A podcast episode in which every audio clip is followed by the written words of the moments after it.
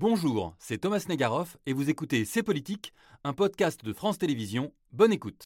Bonsoir Frédéric Gros. Bonsoir. Bonsoir. Bienvenue. Installez-vous, bienvenue. Vous êtes pour la première fois avec nous dans C'est Politique. On est très heureux de vous recevoir. Philosophe, professeur de pensée politique. Je le disais, un philosophe qui se saisit de l'actualité. Quelques exemples. Les Gilets jaunes, qui vous ont fait euh, réfléchir sur la violence et qui, en partie, vont donner euh, ce livre sur la désobéissance, désobéir. Le mouvement MeToo, qui vous a également inspiré une réflexion très féconde sur la honte. Et ce livre, La honte est un sentiment révolutionnaire. Et puis vient la guerre en Ukraine, qui a fait naître votre dernier livre. Pourquoi la guerre? À l'aune de la guerre en Ukraine, le retour de la vraie guerre On va revenir évidemment sur la question de la guerre, sur la question de l'Ukraine. Mais une question d'abord peut-être plus générale. Est-ce que ça, ça dit que pour vous, un philosophe et la philosophie doivent d'abord nous permettre de comprendre le temps présent? Euh, Ouais, je pense qu'une des, ouais, qu'une des raisons de la philosophie, c'est de pouvoir poser des questions comme euh, pourquoi la guerre, qui peuvent paraître comme des questions très enfantines finalement, mais pourquoi la guerre?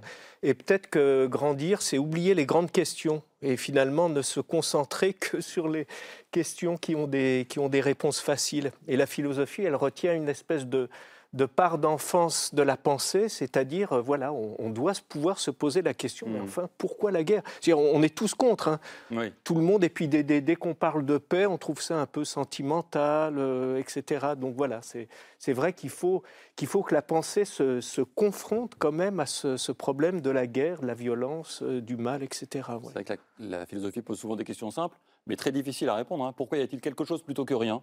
On va bien répondre ce soir. Oui, oui, c'est peut-être pas le plus bel exemple, mais enfin, c'est la question de la métaphysique. voilà. Alors, c'est pas la première... la violence, c'est pas mal aussi? C'est pas la première fois que vous écrivez sur la guerre, Frédéric Gros. En 2006, vous avez sorti un, un essai au titre qu'on lit forcément un peu différemment aujourd'hui. Ça s'appelait État de violence, essai sur la fin de la guerre chez Gallimard. Euh, vous expliquiez à l'époque que les guerres conventionnelles étaient euh, terminées alors j'imagine que le déclenchement de la guerre en Ukraine le 24 février euh, dernier a dû chambouler euh, l'intellectuel que vous êtes. Euh, oui, oui, c'est vrai que j'avais parié à l'époque sur la fin de la guerre, non pas comme le fait qu'on allait entrer dans une période de paix, d'harmonie, mmh. et sur le fait que les formes de ce qu'on appelait guerre avec le terrorisme, euh, avec, avec ce qu'on commençait à, appeler des interventions, que, les guerres conventionnelles finalement n'avaient, pas d'avenir et, l'actualité, mais c'est les, ce sont les surprises merveilleuses que nous, que nous réserve l'histoire. L'actualité m'a montré que, que, je m'étais trompé. Et c'est pour ça que vous vous interrogez pourquoi la guerre encore? Il y a presque ce mot qui manque. Pourquoi la guerre encore? C'est un peu ça. Alors dans votre livre, donc Pourquoi la guerre? Vous donnez cette définition de la guerre. Vous dites c'est un conflit armé, public et juste. Alors, euh, conflit armé, on a compris, évidemment. Public, effectivement, on a des images de la guerre. On ne fait pas la guerre en secret. On déclare la guerre, on déclenche la guerre. C'est un processus presque juridique d'abord. On dit à l'autre, je te fais la guerre. Mais alors, juste, en quoi la guerre déclenchée par Vladimir Poutine est-elle, au moins de son point de vue à lui, juste? Il euh, y, a un certain niveau, on pourrait dire, où toute guerre est juste ou se voudrait juste. Quand je dis elle se voudrait juste, il faut quand même pas oublier que euh, la Russie est un État souverain et qu'on a quand même euh, toute notre culture européenne de la souveraineté. Alors aujourd'hui, on regrette la perte de souveraineté, mhm. etc. Mais il faut bien voir que parler de souveraineté, c'est en déduire la possibilité de la guerre. Pourquoi? Parce que si vous êtes un État souverain, vous considérez qu'il n'y a pas de juge au-dessus de vous. Et à partir de là, si vous avez un différent avec un autre État, hmm. comment est-ce que vous allez le résoudre s'il n'y a pas de juge au-dessus de vous? Eh bien, la, définition de la guerre, la deuxième, vous avez cité la première, conflit armé public et juste, qui a été donnée pendant des siècles, c'est que la guerre est le moyen normal de régler des différends entre des États, puisqu'ils ne peuvent pas les régler euh, devant des cours de justice internationale qui n'existent ou qui n'existaient pas. Mais ça, on l'avait oublié parce qu'on avait plutôt le sentiment que la souveraineté d'un État faisait que bah, tous les États étant souverains, il n'était pas question d'aller en envahir un autre. C'est ça ce que ça nous rappelle, cette guerre en Ukraine, que finalement, si. Bah, ça rappelle que ce qui faisait partie de la, de la définition de la souveraineté, c'était la prérogative de la, de la guerre, de Mm. pouvoir déclencher. Si vous vous sentez insulté, menacé euh, ou lésé par un autre État, la manière de régler le différend, c'était, je, je dis, c'était la guerre. Après, Oui. si vous voulez, l'histoire du XXe siècle, c'est euh, la manière dont on a appris à notre, évidemment à notre détriment, que les, les moyens de destruction devenaient tellement monstrueux que ce moyen qu'on appelait normal, à un moment, on s'est dit, mais non, c'est Ouais. plus possible. Alors, si vous rajoutez le nucléaire par-dessus, ça devenait. euh, voilà, ça, ça devenait. Mais, mais c'est vrai que cet élément de justice, je veux dire, même Vladimir Poutine, il a besoin de faire un discours en disant voilà pourquoi je fais la guerre, je me sens quand même Oui. menacé, euh, il y, a- il y a- il y a des néo-nazis, ça parce devient que dangereux. juste, juste, ça veut dire justifier moralement ou justifier politiquement. Juste, ça veut dire qu'il se donne des raisons. C'est-à-dire que la, la guerre, c'est pas, c'est, c'est- c'est- c'est pas de la violence gratuite, etc. C'est une violence collective portée par un État qui se fait selon des raisons.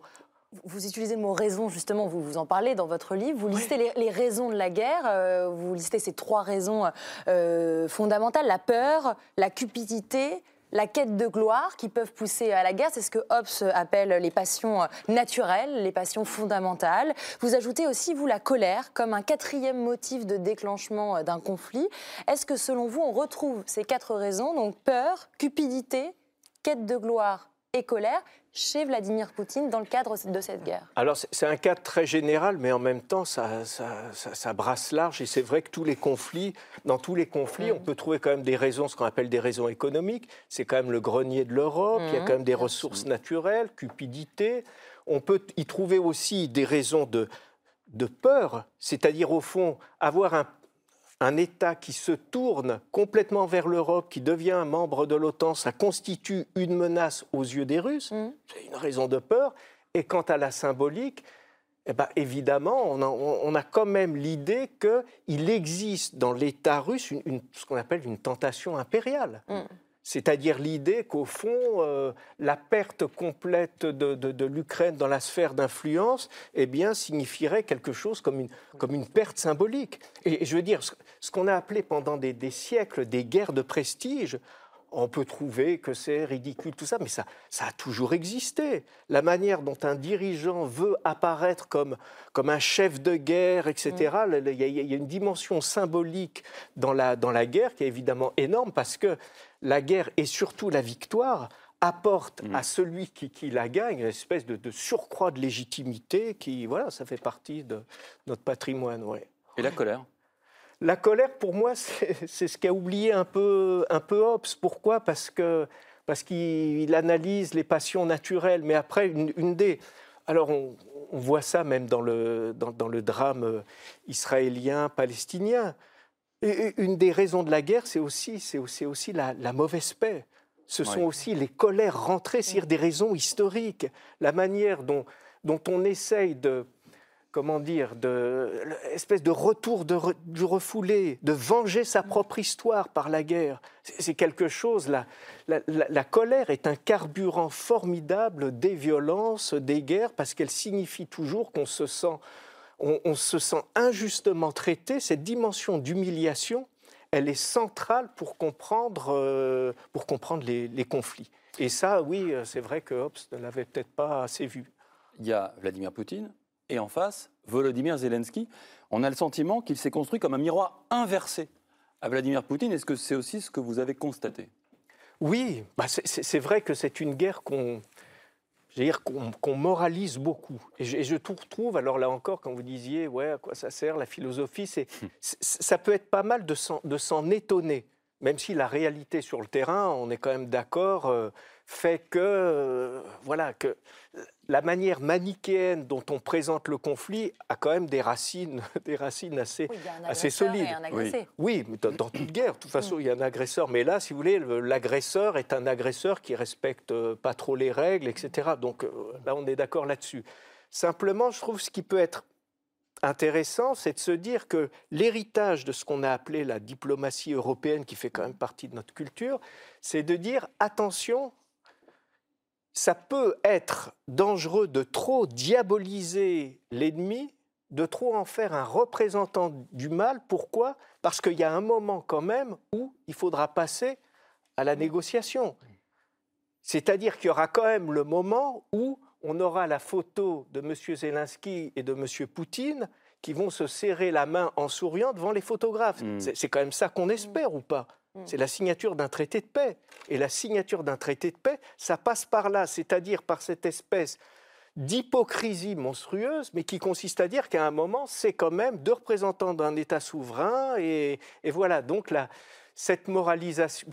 Voilà, pourquoi c'est dangereux Je finis là-dessus. Parce que eh ben parce qu'on négocie pas avec le diable. Hmm. Parce que si vous voulez, s'il s'agit d'un représentant et d'une incarnation euh, du mal, ben on ne discute pas, on, on Précis- l'extermine. précisément. Ouais. Euh, Zelensky a usé effectivement depuis le début de la guerre d'arguments moraux. Il a joué sur nos émotions à nous, sur notre culpabilité aussi à nous de ne pas l'aider. Ça, Qu'est-ce que ça signifiait historiquement? Et puis la semaine dernière, il a utilisé un argument exactement celui que vous venez de- d'évoquer ici, la lutte contre le mal, pour nous pousser à lui livrer des chars offensifs.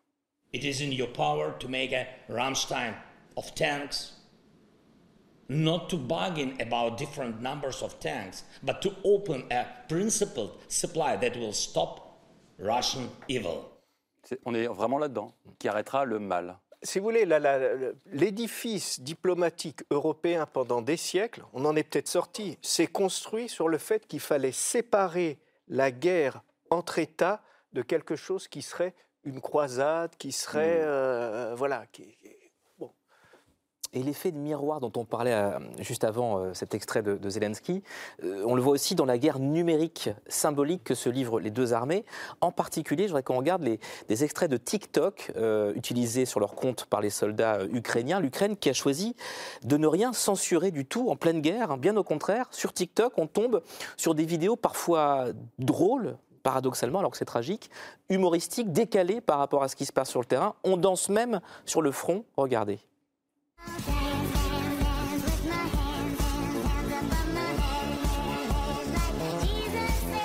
Ah, Voilà, ça c'était un challenge euh, TikTok à relever, euh, réussir la meilleure mise en scène dans les forêts du, Donbass. Voilà. Est-ce que ça surprend tellement c'est décalé, Frédéric Qu'est-ce que ça nous dit Qu'est-ce que ça vous dit à, vous sur la guerre informationnelle qui se joue aussi en ce moment? Bah, je trouve c'est vrai que la- ce qu'on appelle la guerre de la communication, toute guerre implique quelque chose comme de la propagande. De toute façon, je veux dire, c'est- absolument obligé. Il l'a gagné. euh, Vladimir Zelensky l'a gagné à 300-400%. Enfin, c'est- incroyable. Et c'est vrai que ça nous rappelle que euh, toute guerre est toujours en même temps. C'est pas de la pure violence. La guerre, c'est une mise en forme de la violence. C'est donc une, une ritualisation. Et si vous voulez, du côté de cette ritualisation, de cette, de cette mise en forme, ils nous offrent, ils nous font voir un spectacle qui, effectivement, euh, fait qu'on. euh, voilà, qu'on- Et on voulait vous soumettre aussi cette euh, déclaration d'une proche hein, ancienne porte-parole de Zelensky. Elle s'appelle Yulia Mendel. Et qu'est-ce qu'elle dit? L'un des avantages de TikTok dans la guerre par rapport aux médias traditionnels, c'est qu'il rend la vérité plus attrayante, ce réseau social, plus attrayante. Est-ce que euh, ça ne nous éloigne pas de la vérité, tout ça? Est-ce qu'il y a encore une vérité dans une histoire en train de s'écrire? Alors, ce qui, ce qui est sûr, c'est que euh, l'idée d'une vérité attrayante de, de la guerre, moi, ça me.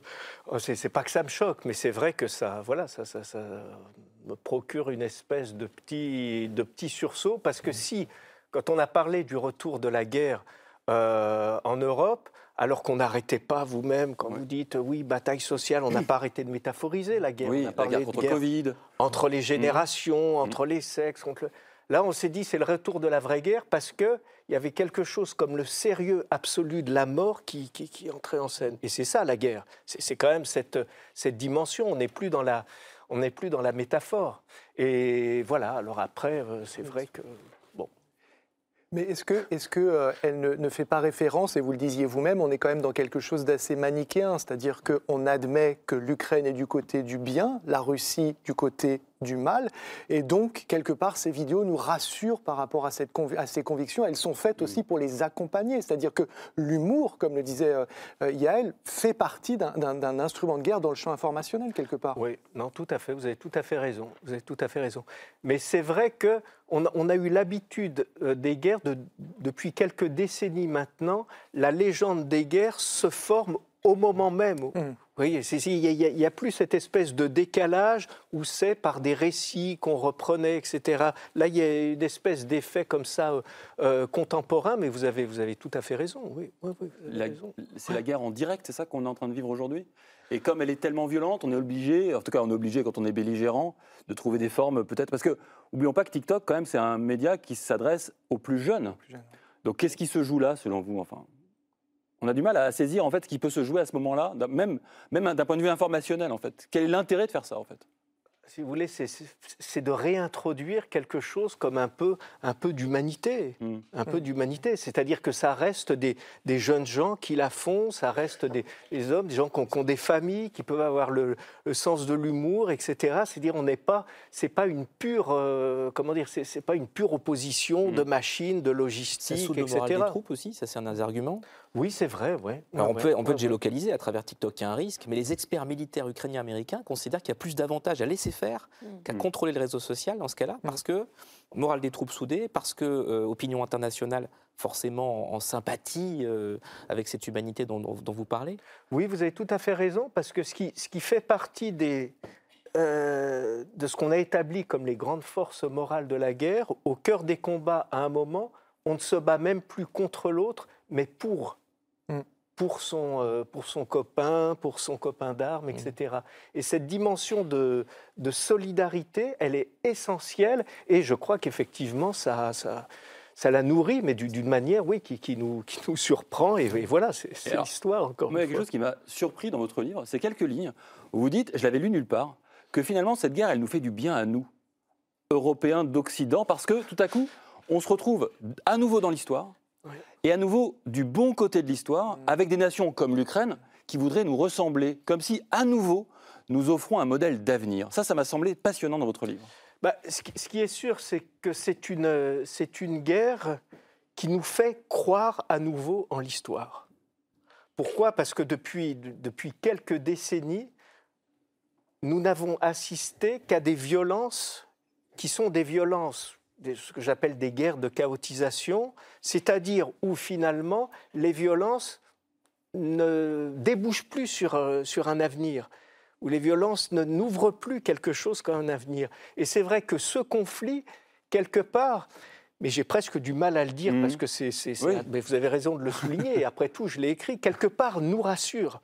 Quand je dis que ça nous rassure, c'est que finalement, d'une certaine manière, ça nous, ça nous fixe notre identité. On a dit pendant très longtemps quand même que euh, l'Europe n'avait jamais été que, n'avait jamais eu qu'une identité commerciale et qu'au mmh. fond, elle manquait, elle manquait d'identité politique. Et la guerre apporte ça. C'est-à-dire que la, la, guerre va façonner quelque chose comme une valeur politique de, l'Europe et, ça soude l'Europe.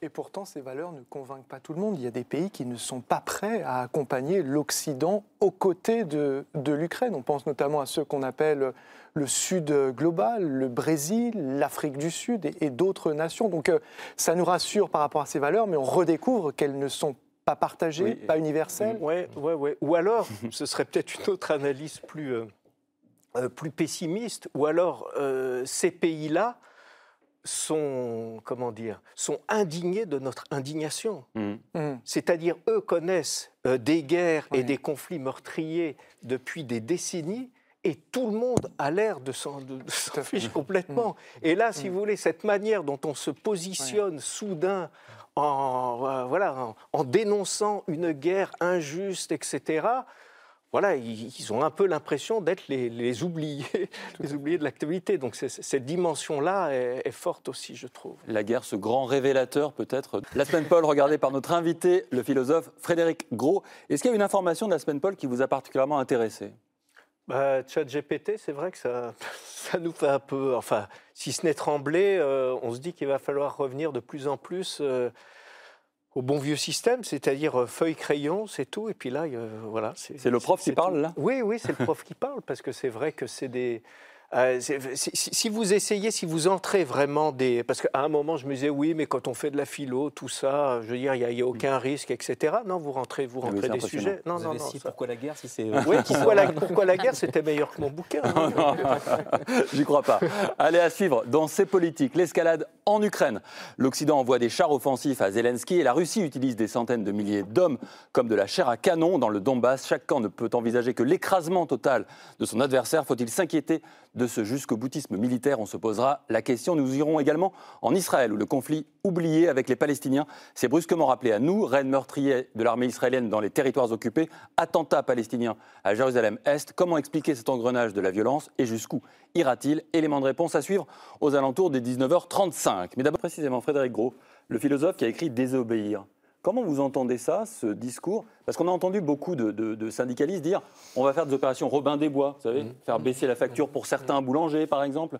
La désobéissance, dans ce contexte-là, comment vous l'analysez-vous bah, Comment je l'analyse, je, peux faire lien avec ce qu'on disait, euh, ce qu'on disait au début. Il y, avait une fameuse définition de la, de la guerre que vous connaissez peut-être, sans doute, qui est celle de Clausewitz, mmh. qui est la guerre est la continuation de la politique par d'autres moyens. Mmh. Et assez vite, il y a eu le retournement de cette formule qui est la politique et la continuation de la guerre par d'autres moyens. Vous n'avez cessé vous-même de dire est-ce que le gouvernement va reculer C'est la bataille des, euh, des retraites, etc. C'est un champ sémantique de, de, la guerre. C'est dire il y a on peut quand même avoir une espèce de grille de lecture en disant bah, finalement, sous le vernis comme ça de la paix sociale, ce qu'il y a, c'est euh, une guerre fondamentale où il faut toujours. Euh, voilà, alors c'est vrai que ce n'est pas une vision très irénique des, des rapports, euh, des rapports sociaux, mais enfin, ça, ça permet de comprendre. Et dans ce contexte-là, la, la, la, la désobéissance, on a souvent remarqué aussi que celui qui obéissait hochait la tête et c'était le signe de quelqu'un qui allait s'endormir. Tandis que quand on dit non, on dit non, non, non, réveillez-vous, il se, passe, il se passe quelque chose. Alors justement. Je veux dire, désobéir, c'est ramener dans le champ social aussi un peu de politique, un peu d'humanité. Et on n'est pas, on pas des machines. on n'est pas pris dans des processus, etc. Donc je on va précisément aller voir des gens. Donc on a vraiment le name and shame, comme on dit en anglais sur Bernard Arnault. Est-ce que pour vous, c'est un concept, Frédéric Gros, sur lequel vous avez beaucoup écrit, vous dites que la honte c'est l'affect majeur de notre temps. Est-ce que la honte est en train de changer de camp? Est-ce qu'il y a un, curseur qui bouge là-dessus? Bah, Si vous voulez, pas pendant très longtemps, la honte, la honte comme honte individuelle, est quand même ce qui nous fait obéir. C'est-à-dire la manière dont, on peut se dire, mais finalement, euh, si, je, si, je, suis un raté, si je ne trouve pas de boulot, si je ne parviens pas, c'est quand même de ma faute, c'est que j'ai n'ai pas mmh. assez cherché, etc. La, la, la, honte comme affect individuel est fait pour nous faire obéir. Le problème, c'est que dès qu'elle se partage, vous avez cette espèce d'étincelle qui fait qu'elle se transforme en colère. C'était la phrase de Marx, quand Marx dit la honte est une colère rentrée. C'est une colère rentrée et dès, qu'elle se partage, ça devient une colère, une colère publique. C'est-à-dire, ce que vous appelez le renversement, c'est ce moment où on dit, mais enfin, c'est c'est pas moi qui suis raté, c'est ce système qui est quand même complètement inique, ignoble, etc. Et c'est vrai que cette, transformation de la, honte en, colère, c'est voilà, c'est l'alchimie des grands. Euh, euh, enfin, c'est l'alchimie des révolutions, oui, c'est ça. Alors, ça peut paraître caricatural, mais je veux dire, pour moi, c'est c'est pas plus caricatural que de dire qu'il suffit de traverser la rue pour trouver un boulot. C'est pareil, c'est aussi. Euh, euh, voilà, c'est. Adrien Gros, la cause plus grande que la vie humaine, est-ce que c'est pas ça qui nous distingue philosophiquement, fondamentalement de la Russie, où chez nous c'est plutôt euh, rien n'est plus fort, plus haut, plus beau, plus grand que la vie humaine? Ouais, après. Après, le, problème qui a été notre problème aussi, c'est que vous êtes obligé de dire que votre raison de vivre est la raison pour laquelle vous seriez prêt à mourir aussi.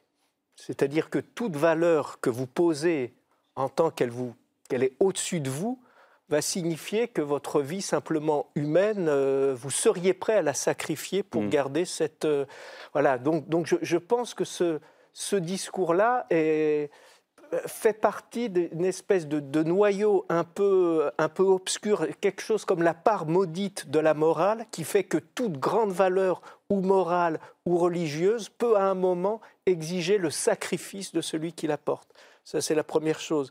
Deuxième chose, qui, ce qui m'a vraiment frappé dans, ce, dans le discours de Vladimir Poutine, c'est que j'y retrouvais, pardon, avec mes, référence, mais vous avez la, parole de Kant qui dit si les tyrans font aussi facilement la guerre, c'est qu'ils considèrent qu'ils sont les propriétaires de leur peuple. Mm. Or, dans l'idée de propriété, mm.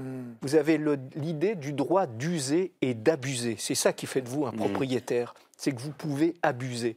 Et je trouve qu'en tant que despote, en tant que tyran, on abuse de son peuple. C'est-à-dire qu'effectivement, ça a été dit, c'est par centaines, milliers, on compte pas. On en fait de la chair à canon parce que, après tout, ce peuple est à moi, j'en suis le propriétaire et, euh, et j'en abuse. Ça, c'est le discours du, du, tyran, du despote. Mais Gallagher, comment la société russe perçoit ce, discours C'est difficile de répondre à cela de manière définitive. Il y a des sondages, il y en a un notamment qui a été publié par un institut qui est réputé fiable, c'est l'Institut euh, Levada, et il affirme, vous voyez le chiffre, que 71% des Russes sondés donc soutiennent l'opération spéciale en Ukraine. Pourtant, il y a de temps en temps, alors ils sont euh, à peine perceptibles, euh, certaines formes d'opposition ou de désaccord. Et là, je vous renvoie à un très bel article de Benoît Wittkin dans, Le Monde euh, cette semaine, qui va à la rencontre notamment d'une femme qui dépose une fleur au pied d'une statue à la mémoire d'une grande poétesse ukrainienne. Ça se passe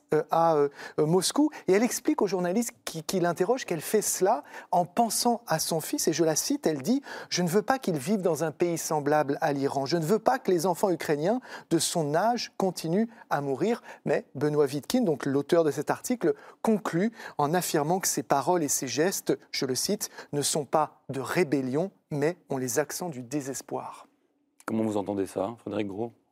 Ben, J'écoute, je, suis très pris par, euh, euh, par ce qui a été dit et, je trouve que ce sont, ouais, c'est vraiment des actes d'un d'un courage, d'un courage extraordinaire, parce que là, on voit vraiment que que désobéir ici, mais dans un... Dans, oui, je suis lâche, mais ça au moins je peux le faire. Je trouve que c'est que, c'est une phrase qui est, magnifique parce qu'elle montre quand même que voilà qu'on n'est quand même pas totalement des, des robots sous déshumanisés. On peut, oui, voilà. dire, la désobéissance, c'est toujours à un moment euh, un principe d'humanité. J'aimerais qu'on prenne un instant, quelques, quelques minutes, pour, pour se projeter un peu dans, dans la suite, parce que quand on voit d'un côté l'hypermilitarisation euh, grâce à l'Occident hein, du camp ukrainien, euh, de manière probablement légitime, et d'un autre côté en face cette chair à canon utilisée par Vladimir Poutine, on se dit qu'il va être compliqué de faire la paix un jour. Et je vous cite dans votre livre, vous citez Kant à nouveau, le revoilà, cher Emmanuel, on l'aime beaucoup ce soir. Il faut qu'il reste, même dans la guerre, une sorte de confiance dans les principes de l'ennemi. Autrement, on ne pourrait jamais conclure de paix. Est-ce qu'on n'est pas exactement dans cette situation où on n'a plus confiance dans l'ennemi, dans ses principes, et par conséquent, où est la paix et quand est la paix? Bah, disons que la confiance a été euh, très, très fortement écornée au fil des, au fil des exactions. Parce qu'il y, y, avait une espèce de modèle qui consiste à dire, au fond, on va démoraliser la guerre et on se dit que c'est c'est pas le bien, c'est pas le mal, c'est deux États souverains. Alors voilà, on fait la guerre. Simplement, on respecte des règles. Et, on dit que c'est une guerre juste, on appelait ça même à un moment la guerre juste des deux côtés, avec l'idée, parce qu'il y a, quand, vous parlez de noces justes, ça veut dire que c'est fait selon les règles. Mm. C'est-à-dire on, on, respecte des protocoles. Quand effectivement vous avez ce qu'on appelle des, des, crimes de guerre, qui est quand même une expression qui peut paraître un peu paradoxale, parce que si, si voilà, c'est oui, crime de guerre, parce que on considère qu'à la guerre, évidemment, on est là pour tuer l'ennemi, mais pas n'importe quand, pas mm. n'importe comment et pas n'importe qui. C'était C'est Politique, un podcast de France Télévisions. S'il vous a plu, n'hésitez pas à vous abonner pour ne rien manquer. Vous pouvez également nous retrouver en vidéo sur France.tv.